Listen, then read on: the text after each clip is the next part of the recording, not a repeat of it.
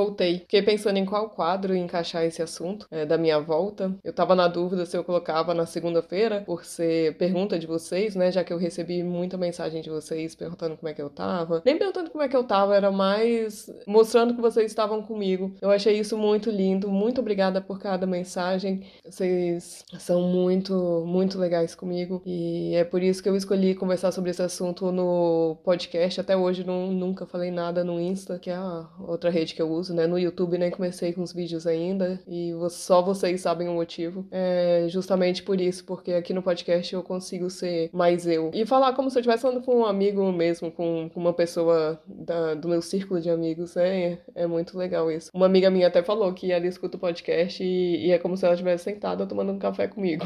falou que é, é a mesma coisa. Então, isso me atrai no podcast, sabe? É como eu me sinto mais confortável. Então, muito obrigada a cada um de vocês que mandou mensagem. E obrigada também pela descrição. Isso eu achei muito legal que vocês mandaram mensagem privada. Achei muito empático de vocês. Obrigada mesmo. Por outro lado, também tem o quadro de quarta-feira, né? Que, que é o Ninguém Perguntou, mas eu quero falar. Fiquei na dúvida em qual dos quadros colocar, por isso, né? Na segunda, porque é, é querendo ou não, uma pergunta de vocês, como é que eu tô. E por outro lado, na quarta, é, o Ninguém Perguntou, porque eu quero muito falar sobre, sobre o que aconteceu comigo. Eu quero dar nome aos bois, eu quero falar que, que o assunto é aborto espontâneo, mas é mais do que isso, sabe? Além do procedimento, eu quero conversar para que outras mulheres, até por causa do Dia das Mulheres ontem, é tudo, tudo tão, sei lá, às vezes vago, né? Às vezes as frases são meio, meio feitas, como são mesmo as frases de, de dias comemorativos, isso não, não tô criticando, mas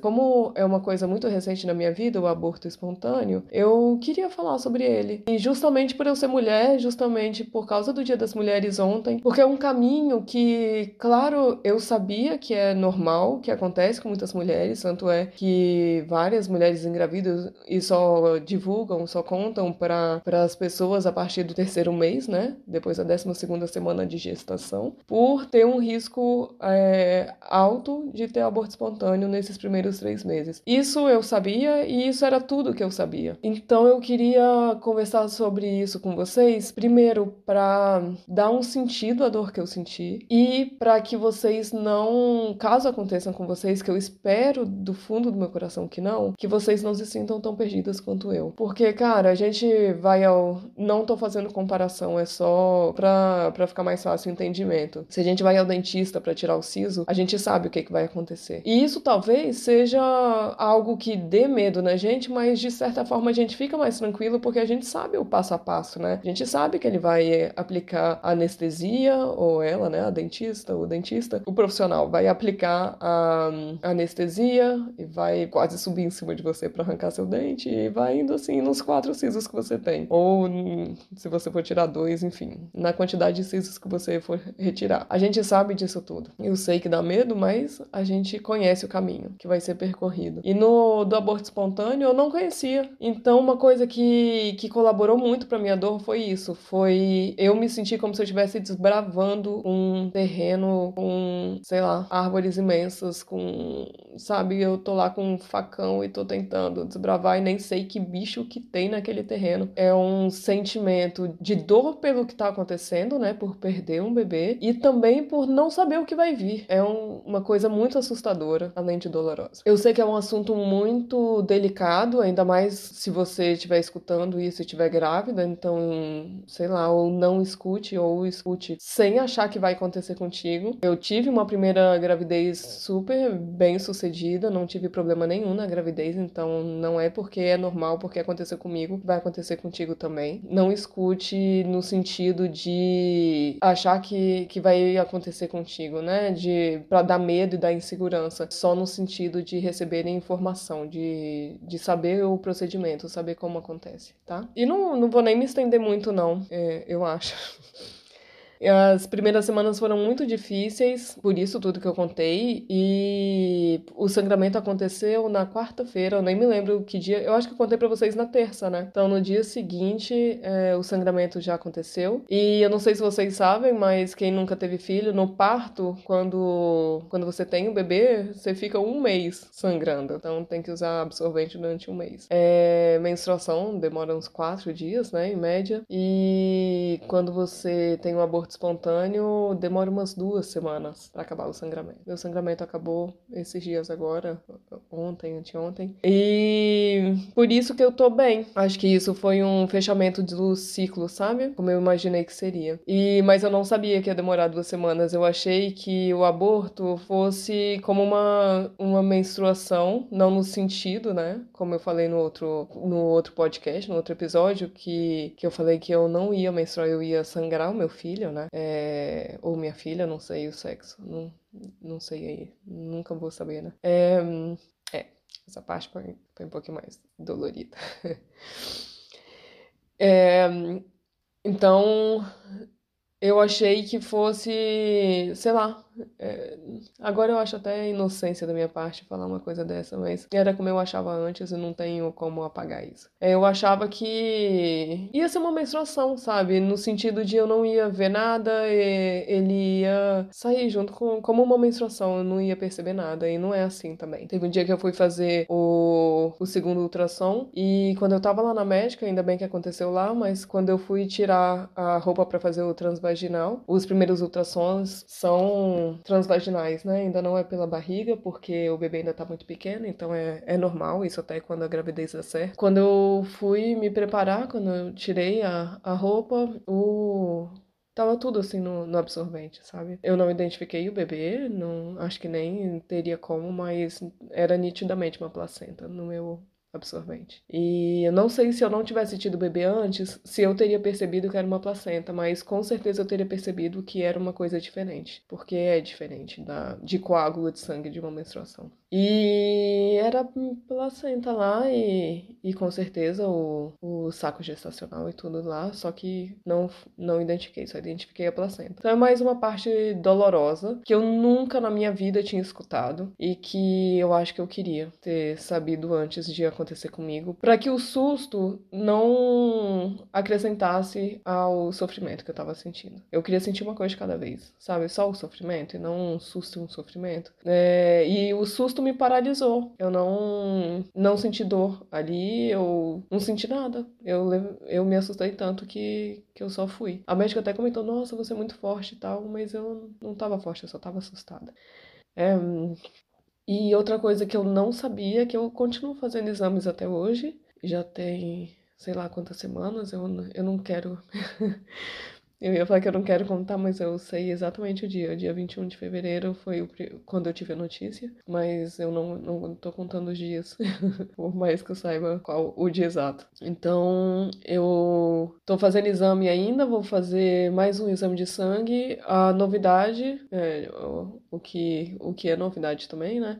que eu não sabia que, que acontecia, é que a gente tem que ficar fazendo exame de sangue até o beta-HCG negativar. O beta-HCG, todo mundo sabe, né? É o hormônio da, da gravidez, você sabe pelo exame de sangue e você só tem esse hormônio quando você tá grávida. Então, mesmo o meu útero estando limpo, é o termo que eles usaram, é, mas não, não tá mais gerando meu bebê, eu ainda tô produzindo beta-HCG. Tá diminuindo, cada exame que eu faço o nível diminui, mas eu tenho que continuar indo ao laboratório fazer exame até negativar. Isso é uma coisa que eu não sabia. Então, no, no início, é, eu sabia que o aborto espontâneo era comum e de resto eu não sabia mais nada. Para mim, eu ia sangrar por cinco dias como uma menstruação e, e acabou e eu ia estar tá, tá livre, né? Livre para deixar tudo isso no passado. E não é assim. Tem que ficar fazendo exame de sangue toda, toda semana, a cada duas semanas, para ir acompanhando o nível do, do beta-HCG diminuindo. E a gente só fica livre do exame, então só pode deixar isso para trás, de fato, quando o beta-HCG der negativo. Que eu espero que aconteça na próxima segunda, que é quando eu vou fazer mais um exame de sangue para saber se o nível diminuiu, né? Se tá negativo o meu beta-HCG Então, essas são as coisas que eu nunca tinha ouvido falar na minha vida sobre aborto espontâneo que eu queria dividir com vocês. Como eu falei antes, é no sentido de dar informação para vocês terem mais força se um dia acontecer com vocês, coisa que eu espero que não. Mas se é uma coisa comum, é bom a gente ter o conhecimento disso. E nem tanto para se acontecer com vocês ou não. É também para talvez você saber como falar com alguém que tá passando por isso, que não falar. Que bom que foi quanto ainda tava cedo. O meu aconteceu com oito semanas, não era tão cedo assim. Mas a partir do momento que a gente tem o positivo, a gente já se sente grávida, a gente já faz planos, a gente já tem expectativas, né? E com oito semanas eu já tinha sentido minha barriga crescer um pouquinho. Na, na segunda gestação é, é mais rápido e a gente sente mais as coisas, né? Porque a gente já conhece como é que é. Na primeira gravidez eu ficava pensando, ai, será que já tá se mexendo? Será que essa borboletinha na minha barriga é se mexer ou não? E nessa gravidez eu teria conseguido perceber o que é um bebê se mexendo dentro de mim, né? Porque a gente conhece o, o que é na segunda gravidez. E se isso já é assim com gravidez que acontece por sexo, né? Por, pelo jeito natural, quem faz fertilização tem mais expectativa ainda, tem, tem mais amor pelo embrião ainda, eu acho. Porque a gente tem o amor quando fecunda, a gente sabe o dia da fecundação, então a gente já, já tá acompanhando ali. Coisa que não acontece quando a gente engravida do jeito natural, né? É, sei lá, ninguém transa e fala, nossa, é o meu filhinho que, que deve ter fecundado agora.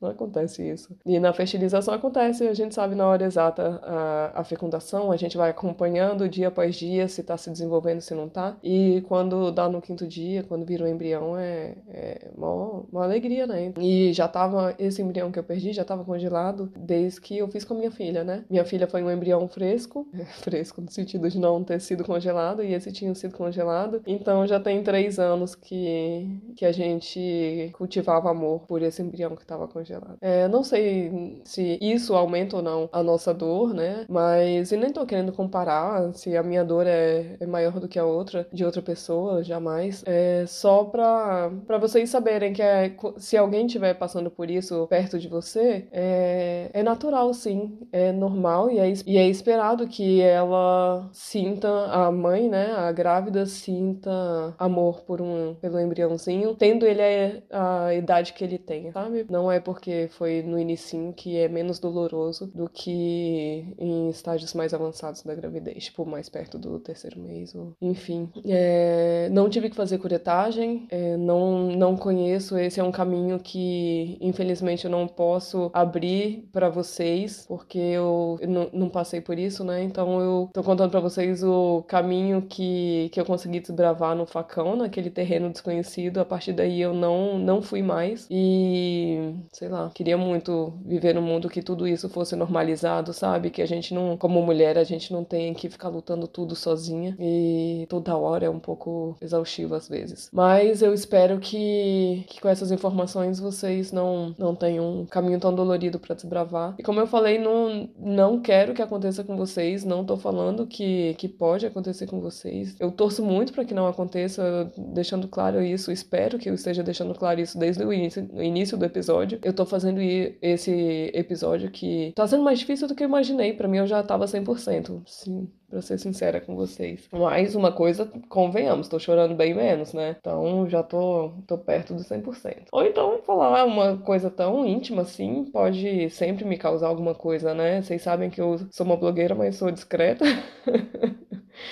é uma coisa muito íntima para falar. Eu tinha até pensado em fazer um vídeo no YouTube falando sobre isso, porque, cara, é, eu queria muito saber que iam acontecer essas coisas antes de acontecer comigo. E é por isso que eu tô, tô falando aqui. E eu tenho amigas que tiveram, é, que passaram por isso também, né? Pelo aborto espontâneo, mas eu entendo muito elas não terem me contado quando já tava acontecendo comigo, porque, sei lá, é tarde demais, né? Então eu queria saber dessas coisas antes, eu queria ter tido conhecimento antes. Do mesmo jeito que, sei lá, eu. A gente vê tanto vídeo na internet, coisa que a gente nem, nem vai.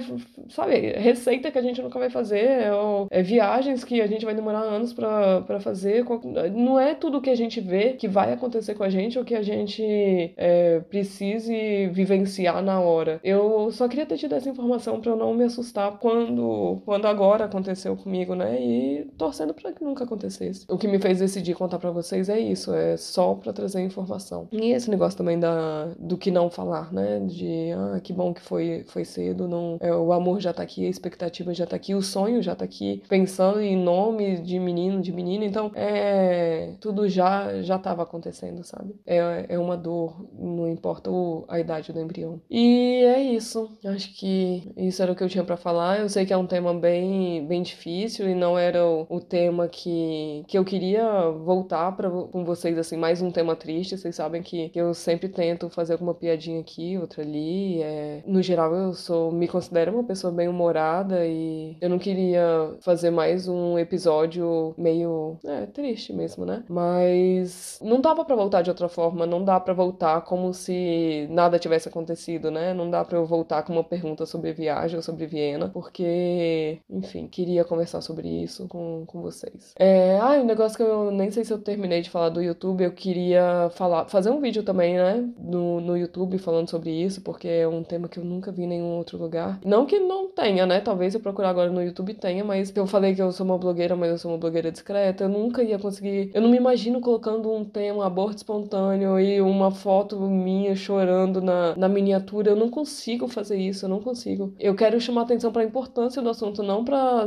fazer coisa sensacionalista para as pessoas clicarem verem. E é isso que me prende um pouco de querer fazer vídeo pro YouTube sobre esse assunto, porque, cara, e as pessoas que, que não vão com a minha cara daqui de Viena, por exemplo, ou sei lá, que não vão com a minha cara no geral, seguidor que nunca me viu, e isso rola também, né? Seguidor que nunca me viu, mas viu um vídeo meu e falou, nossa, que, que nem chata, e não vai com a minha cara, e vai ver lá aborto espontâneo, vai clicar para ver, para saber uma coisa tão íntima da minha vida, por fofoca, por, sabe? Isso me incomoda. Eu queria que as pessoas vissem pela informação, não por fofoca ou, sei lá, alguém, nossa, você viu, a Letícia teve aborto espontâneo, sabe? Isso, essa áurea de fofoca que pode, pode gerar, e com certeza algumas pessoas vão ver por esse lado, me incomoda. E aí eu não sei se eu faço, o que, que vocês acham? E é isso, acho que já me estendi bastante nesse assunto, achei que fosse falar pouco, mas saibam que eu estou bem, muito obrigada pelas mensagens novamente, vocês são uns amores comigo, também por isso que eu adoro fazer o podcast com vocês. Beijo, agora vamos voltar para os assuntos é, de Viena, assuntos felizes, mas se acontecer alguma outra coisa que eu espero que não, porque já tem a guerra também para lidar, né? Então, se acontecer alguma outra coisa, vocês vão ficar sabendo, mas espero que demore mais um tempo pra gente ter mais assunto triste aqui nesse podcast. um beijo, boa quarta-feira. Beijo. Agora é a sua vez de mandar a sua pergunta. Na descrição de cada episódio tem um link para você mandar sua dúvida em áudio. Pode ser sobre qualquer assunto. O que você quiser saber, vai lá, aperta no link e pergunte. Eu sei, dá um pouco de vergonha. Você acha que eu tô aqui como? A minha dica é: não pensa muito. Vai lá, clica, faz o áudio, nem precisa escutar para ver se ficou bom. Aperta enviar e a sua dúvida pode ser o próximo episódio. Não ia ser o máximo? Ah, se você acha mais prático, pode enviar sua pergunta em áudio também lá na mensagem mensagem privada do Instagram. Meu perfil é @vivaviena com um N só. Um beijo e muito obrigada por participar.